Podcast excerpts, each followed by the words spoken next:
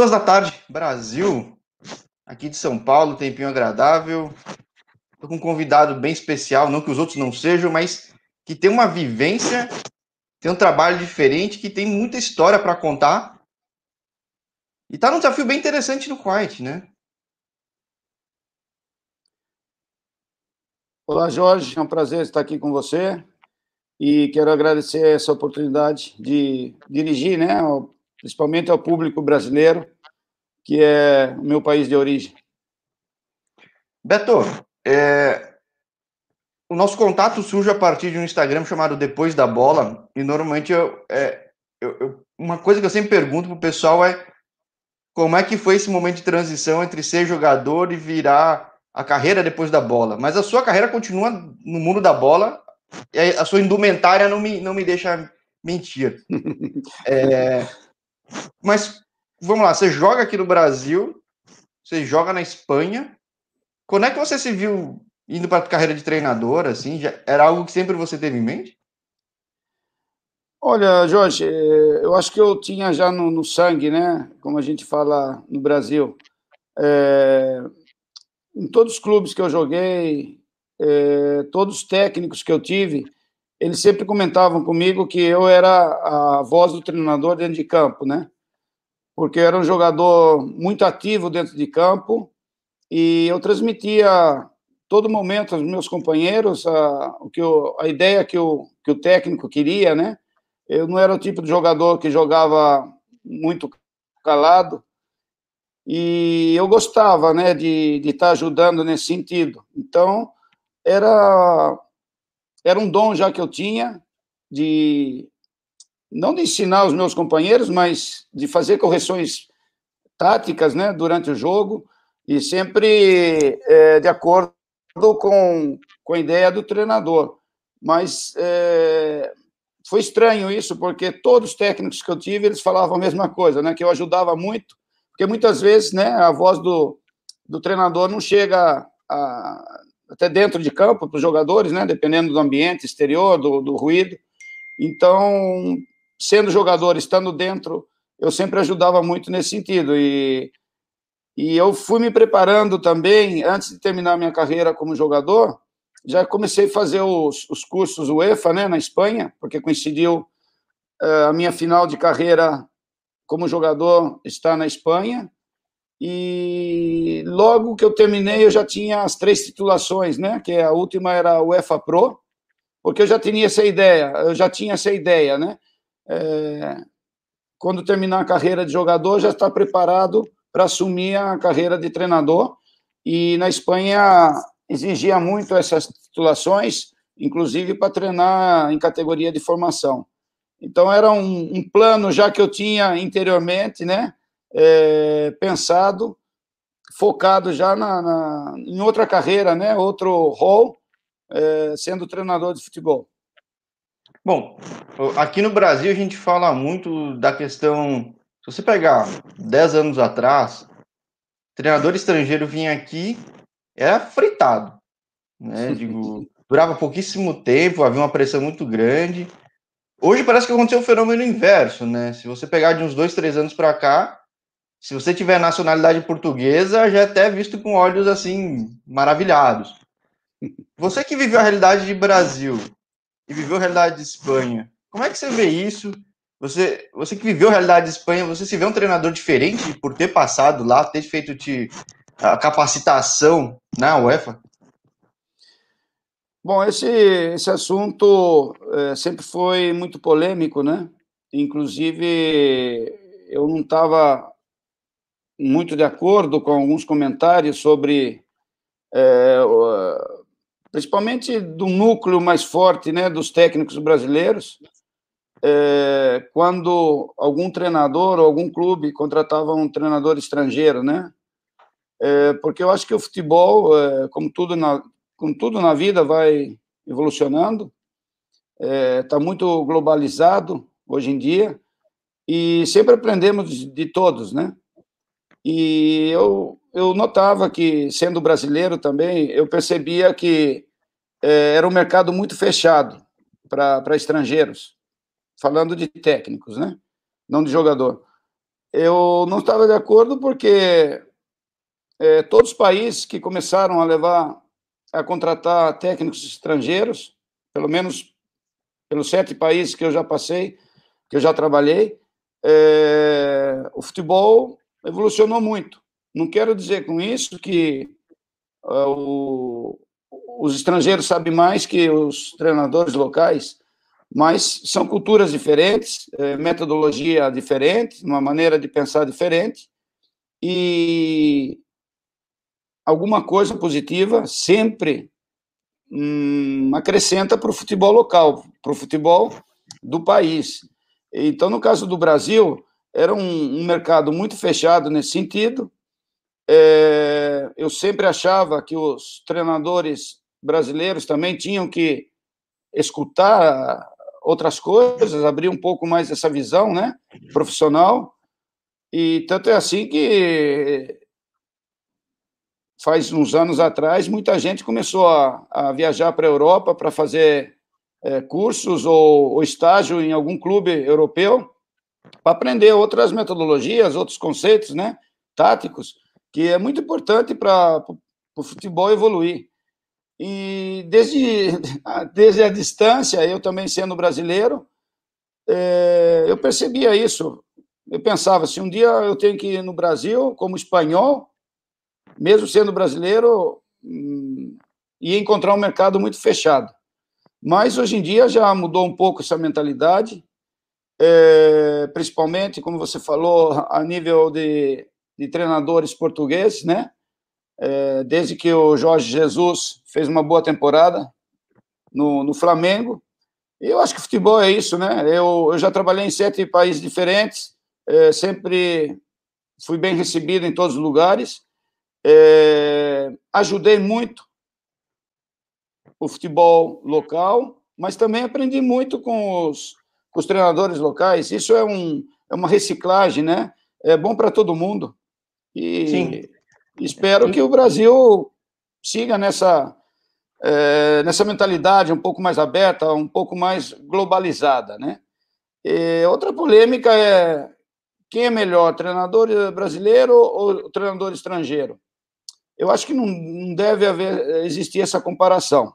Tem treinadores brasileiros ótimos e tem treinadores brasileiros ruins. Assim tem treinadores também, né? É, isso que eu ia falar agora. Tem treinadores estrangeiros ótimos e tem treinadores estrangeiros ruins. O, o que não seria bom para o mercado é você contratar um estrangeiro sendo pior do, do, dos que tem no, no, no, país que, que você vai, né? É, eu, eu sei que a, a cobrança, no, pelo menos no meu caso, né, eu, eu vivi isso, estou vivendo isso. Em todos os países que eu fui, a exigência para mim era o dobro de um treinador local, mas eu também via uma coisa lógica. Se estão contratando para você ir num país diferente, é para você ajudar a melhorar, não a diminuir, né? Então você tem que somar. É, nesse sentido, então, depende muito do profissional que você está contratando, não da nacionalidade. É. E uma coisa que eu acho legal é que, assim, não é só no futebol. O intercâmbio, ele sempre enriquece muito. Tanto para ver o que é bom de onde você veio, o que é bom onde você está indo, e o inverso também, o que é ruim dos dois lados, né? Acho que é, é sempre uma oportunidade de, até de autoconhecimento, mas de enriquecimento geral, né? Acho que é sempre muito válido, né? Exatamente. E, Agora, você fala que passa por sete países. Algo te surpreende ainda no mundo da bola? Eu sempre falo que eu já vi tudo no futebol. Daí eu, no ano seguinte, eu vou para um país diferente e vejo coisas e vejo coisas que que eu não imaginava que ia ver, né? Então, eu acho que a gente sempre está aprendendo. O, é, nunca pode falar, já vi tudo no futebol, já aprendi tudo no futebol porque sempre tem alguma novidade, tanto positiva como negativa, né? É, isso não tem fim nunca, sempre você aprende alguma coisa. E aí a gente falava até nos primeiros papos nossos, antes de até organizar essa conversa, que eu tinha conversado já com jogadores que passaram sob seu comando e que estão sob seu comando, né? Como é que você vê essa questão? Você é um caso próprio, real, de, de brasileiro que saiu e foi desbravar o resto do mundo. Como é que você vê essa questão do, do, talento brasileiro espalhado pelo mundo? Como é que você, indo para países que, às vezes, essa contratação estrangeira é essencial, como é que você faz esse trabalho para buscar esse atleta? É algo que você já tem a sua tática feita ou é uma como é que você molda o seu plano de trabalho em cada lugar, por exemplo? Olha, é muito importante você conhecer primeiro a cultura do país, as características do futebol do país que você vai trabalhar e para saber que perfil de jogador encaixaria melhor, né? Isso não quer dizer que você nunca vai falhar na contra, numa contratação, é, porque os grandes clubes com mil plataformas, com mil é, scoutings que trabalham, falham, imagina é, clubes mais modestos, né, com menos possibilidades. Mas a possibilidade é menor, você sabendo a cultura do país, o estilo do futebol, se um brasileiro encaixa pela, no geral, né, pelo perfil do jogador brasileiro, se encaixa mais um espanhol, se, se encaixa mais um africano, isso é muito importante. Então, eu, eu olho muito para essas coisas, porque é, realmente tem país que, pela cultura do país, pelo estilo de vida e pelo estilo do futebol, por exemplo, um espanhol é impensável que encaixe né, nessa liga que, que você vai trabalhar. É, possivelmente um jogador africano, pelas características, pela cultura, encaixa melhor. Então, isso é muito importante também, porque se você não pensar assim, afinal vai ter, vai ter muito problema, o jogador não vai adaptar ao modo de vida, não vai adaptar ao estilo de jogo, então, são esses parâmetros que eu, que eu sempre olho. Ter sido jogador, então, foi essencial para virar treinador, no caso, né? Porque se você considera todos esses aspectos fora de campo, é, é, é muito da vivência que você teve, né? É, ajuda muito. Não quer dizer que para ser um, um treinador ou um bom treinador é, tenha que ter sido jogador de futebol profissional, né? É, conhecemos, por exemplo, o nome que eu citei antes, o Jorge Jesus, é um treinador, já podemos considerar bastante consagrado, e como jogador, foi um jogador normal, né? Mas é, ajuda muito, principalmente para analisar esses perfis que eu falei para você, e também é, uma coisa muito importante, né? Como você vai levar um, um ambiente no vestuário, como é o grupo, né? Porque você tem que pensar como jogador também, não só como treinador em muitos momentos. E pelo fato de você ter vivido muitas circunstâncias dentro de um vestuário, é, ajuda muito também o treinador a, a, controlar esse ambiente, que é muito importante. Hum. E aí, bom, você disse que treinou sete, em sete lugares diferentes. Em que lugares foram esses? Bom, treinei na Espanha, treinei na Indonésia, na Bélgica, é, Jordânia, Angola, Kuwait, e outro não foi treinar, foi, fui como jogador na China. Os sete países estrangeiros. Quando você começou como treinador, era planejado passar por tantos países, regiões diferentes, tudo, ou foi algo do acaso? Olha, foi foi do acaso, porque eu comecei como treinador eh, nas categorias inferiores, trabalhando na Espanha, eh, principalmente na região de Múrcia, onde eu moro já há 30 anos, mas eu nunca pensava treinar fora da Espanha. Até que um dia recebi uma chamada da própria Federação de Indonésia, que eles queriam é, mudar né, a mentalidade do futebol, queria contratar muitos treinadores europeus e que o meu currículo encaixava com, com o perfil que eles estavam querendo. E foi o primeiro passo que eu dei e já voltei para a Espanha como treinador. É, estou desde do, 2011, que foi quando eu fui para a Indonésia, e o meu mercado começou a abrir sempre no estrangeiro. Isso é uma, uma bola de neve, né, que vai crescendo, porque normalmente os clubes estrangeiros, primeiro que, que olham é, para o currículo de um treinador é a experiência no, no exterior, né? E como já passei por tantos clubes, é, é mais fácil para mim que um, um treinador que nunca saiu do país. Sim, você tem um currículo quase que estratégico, se não de fato estratégico para quem quer um treinador de fora, né?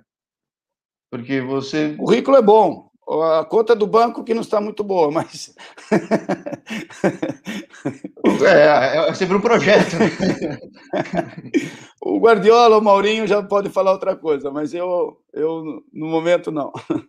Não, é sempre ajuda, né? Os números também são favoráveis. Não é fácil de você conseguir os objetivos no estrangeiro, porque a dificuldade é muito maior que se você estivesse treinando no seu país de origem, no meu caso na Espanha, né? Que foi quando eu comecei. É, muita dificuldade, idioma, cultura. É, não é fácil, é, realmente é muito difícil. Normalmente sempre estou longe da família, também é um fator que, que tem que ter muito em conta, né? Porque se a vida do treinador já é uma vida isolada, é, imagina não estando com a família. Porque os jogadores, é, eles sempre estão mais é, juntos, né? É, termina um jogo, ganha, vão tomar uma cerveja, vão comemorar, vão fazer um churrasco. Mas o treinador não pode estar vivendo no mesmo ambiente que eles. Pelo menos eu não gosto. Eu tenho uma linha e, e, e não gosto de passar essa linha, né? É, então a gente sempre está sozinho. Nas vitórias não tem quem comemorar e nas derrotas menos ainda, porque quando você perde desaparece todo mundo, é, amigos e então é um, é um mundo muito é, isolado do, do, técnico. E aí de isolamento, como é que está a questão de pandemia, montar time? Pelo menos aí onde você está no Kuwait, a logística interna é tranquila, mas é um desafio, acho que, né? Olha, é uma situação. Eh, se o futebol já é difícil para o técnico, você imagina nessa situação da, da pandemia, né? É, nós tivemos problemas é, desde o início da, da competição. Eu mesmo cheguei um mês mais tarde aqui.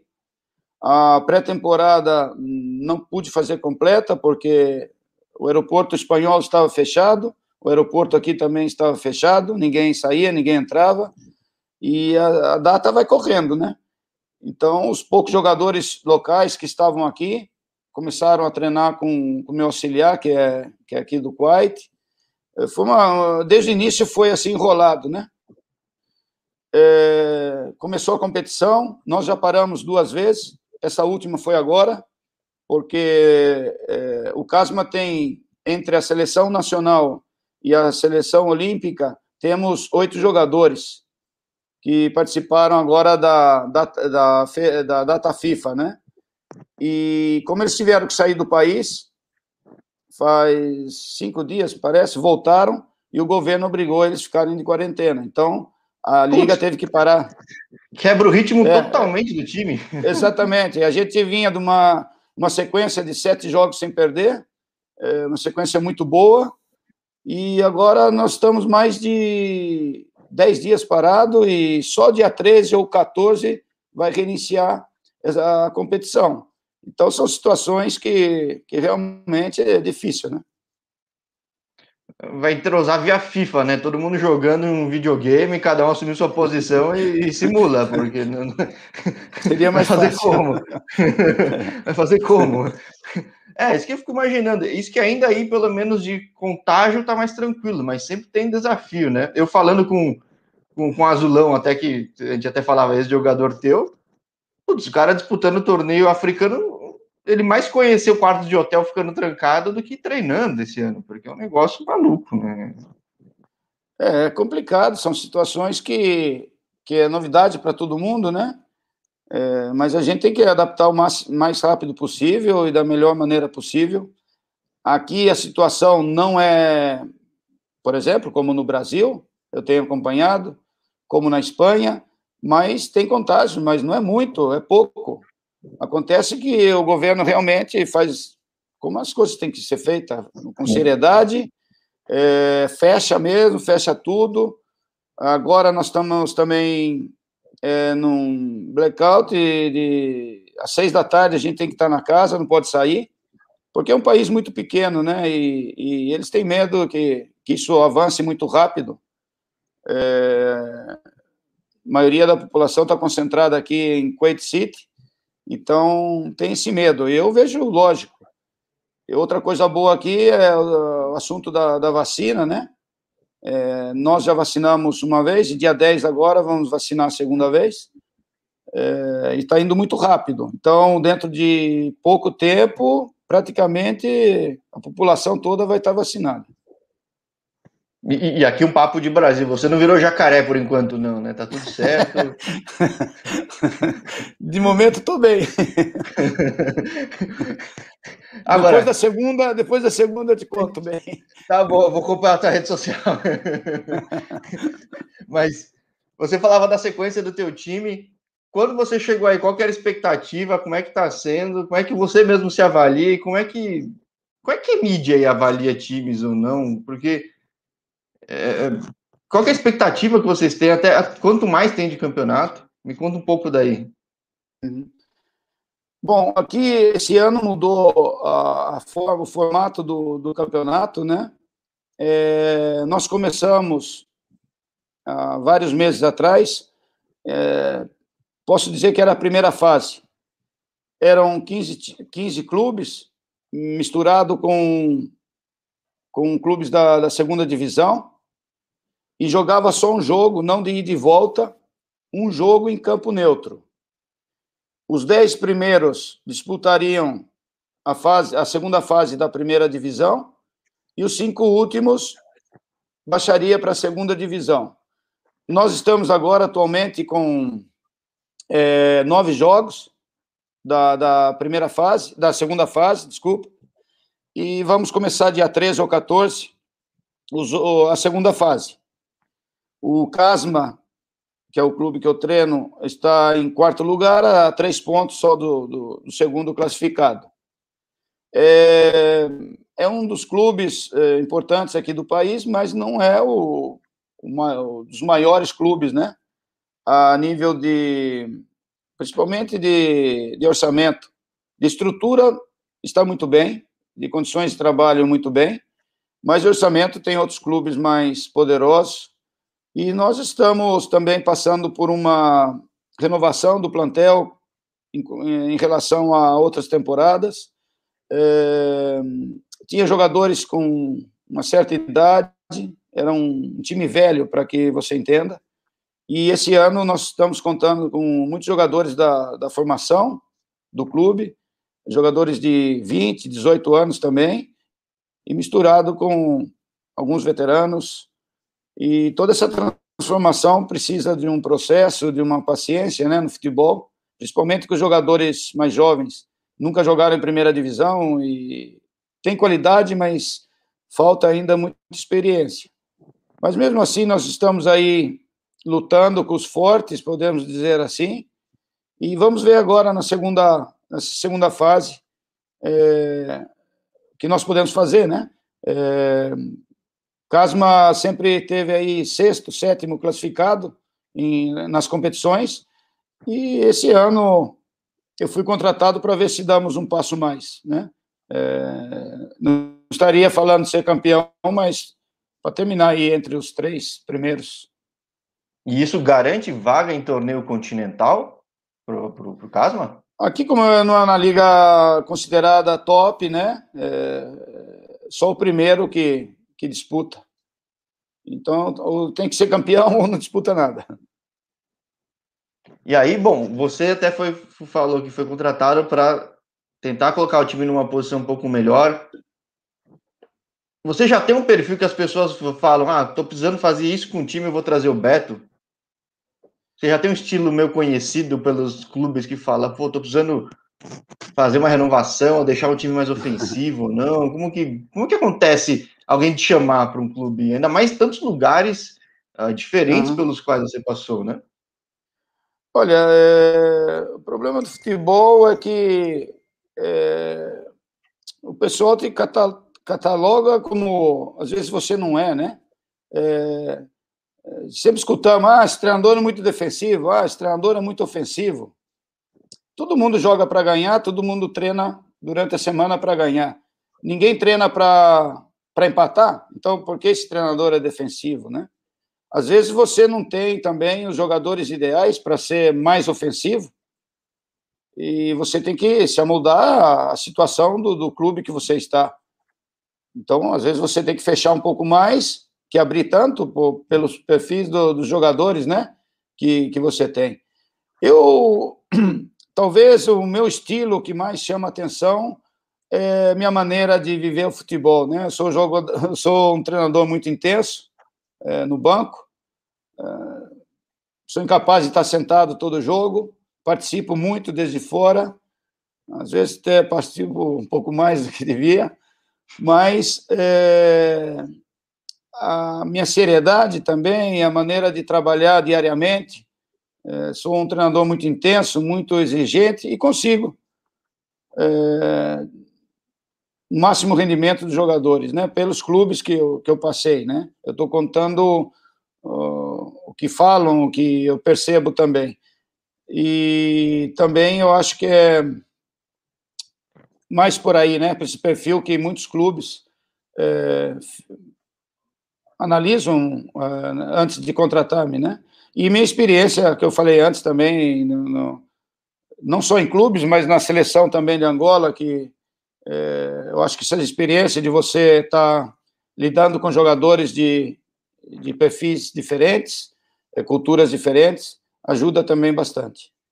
Ah, sim, a gente até falou, você, tem um, você possui um currículo histórico muito estratégico, né? Para lugar que, de, que tem uma mão de obra tão global, faz diferença, sem dúvida nenhuma, né? E... Faz, faz muita diferença, assim, principalmente é, de você conhecer o perfil, né? Eu conheço o perfil do jogador africano, eu conheço o perfil do jogador asiático e, e do jogador árabe, podemos incluir na Ásia também, mas é, o perfil do jogador árabe, do jogador sul-americano, porque sou brasileiro, e do, do jogador europeu, né? Então, dependendo da, do país que você está, da, da característica dessa liga, dessa competição, é, claro que cometo erros, não sou perfeito, mas a margem de erro é, é menos né, na hora de você contratar um jogador para essa liga.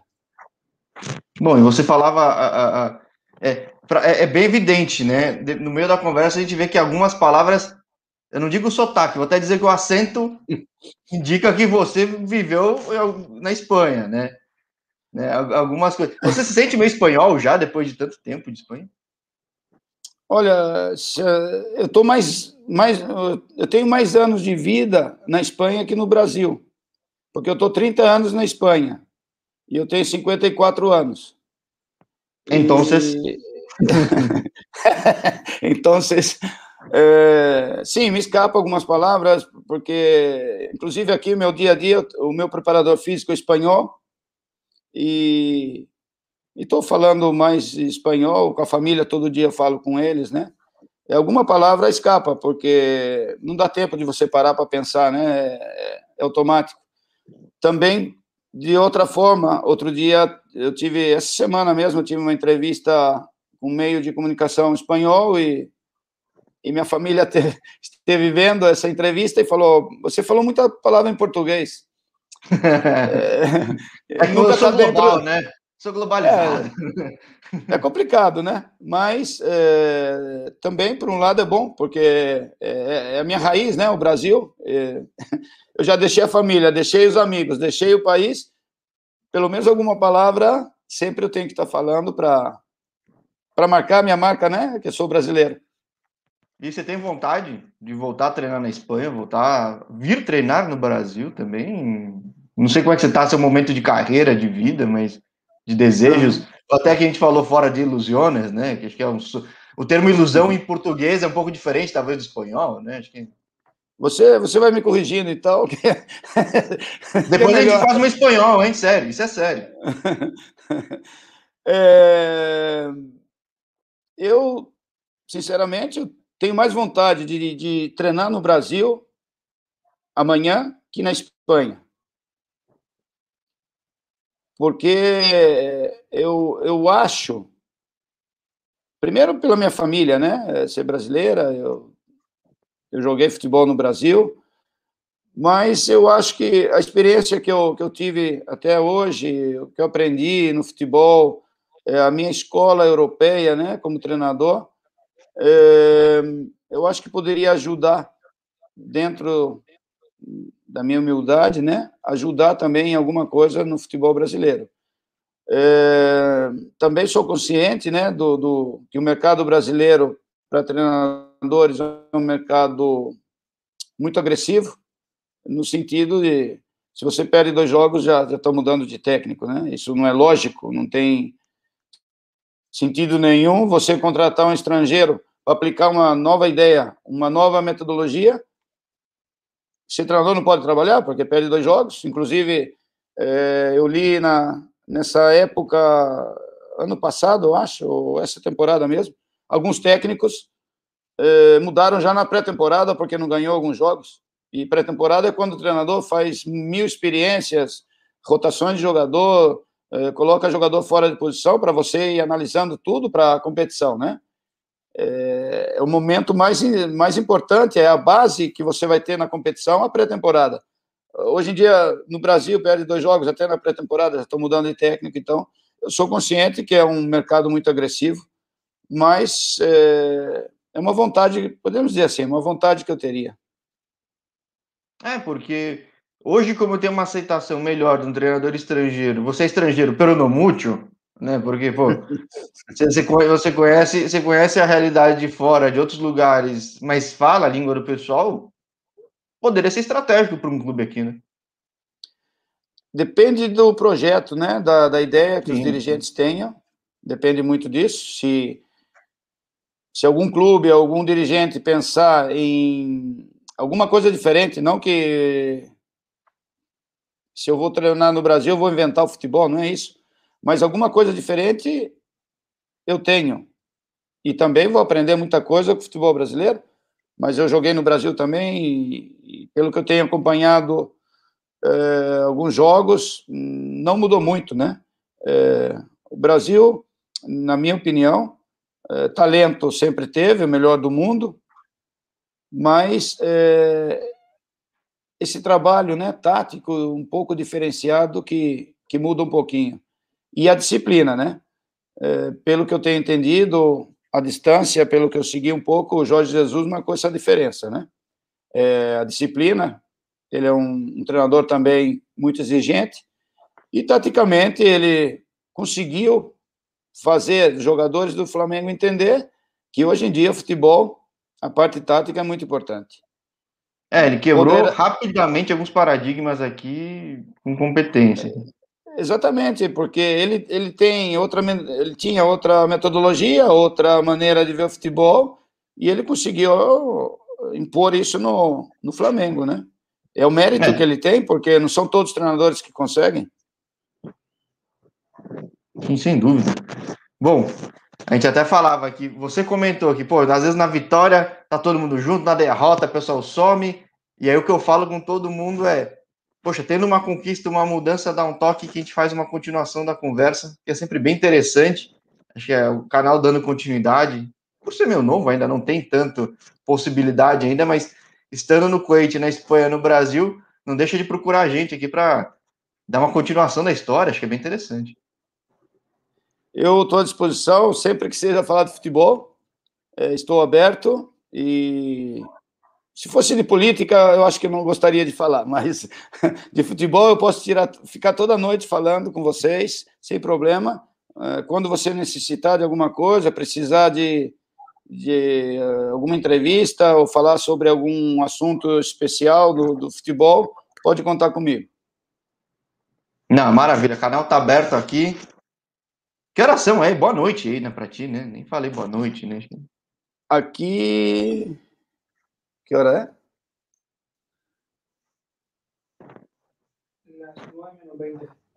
20 para as 9 da noite. É, então já boa noite aí, enfim. Eu ainda vou almoçar aqui. E como você tem aí amigo espanhol, tudo, eu sou casado com uma cidadã espanhola, mas hoje vamos Atlético, que hoje é final de Copa do ah, Rei. eu escrevia, que... eu escrevia sobre Atlético Bilbao, Atlético Clube na SPN. Então vamos Atlético. Ah, o Atlético. Para não, não ir para a gente ter, ter, um pouco de, de, de, disputa, né? um pouco de, de rivalidade, eu vou correr a sociedade. Então, tchau. Obrigado. Obrigado. Um abraço. Não, tava brincando. Mas um grande abraço. Obrigado por, por participar, Beto. E fica o canal aberto até para um papo espanhol depois, hein? Isso é sério. Beleza. Um abração. Abraço. Tchau, tchau. Tchau.